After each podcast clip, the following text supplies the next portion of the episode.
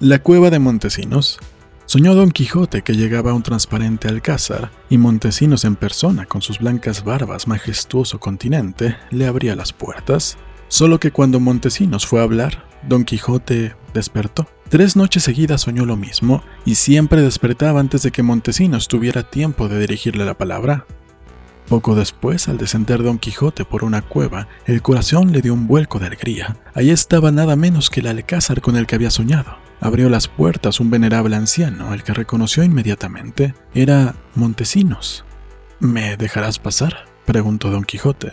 Yo sí, de mil amores, contestó Montesinos con aire dudoso, pero como tienes el hábito de desvanecerte cada vez que voy a invitarte. Enrique Anderson Invert, Cuentos en miniatura.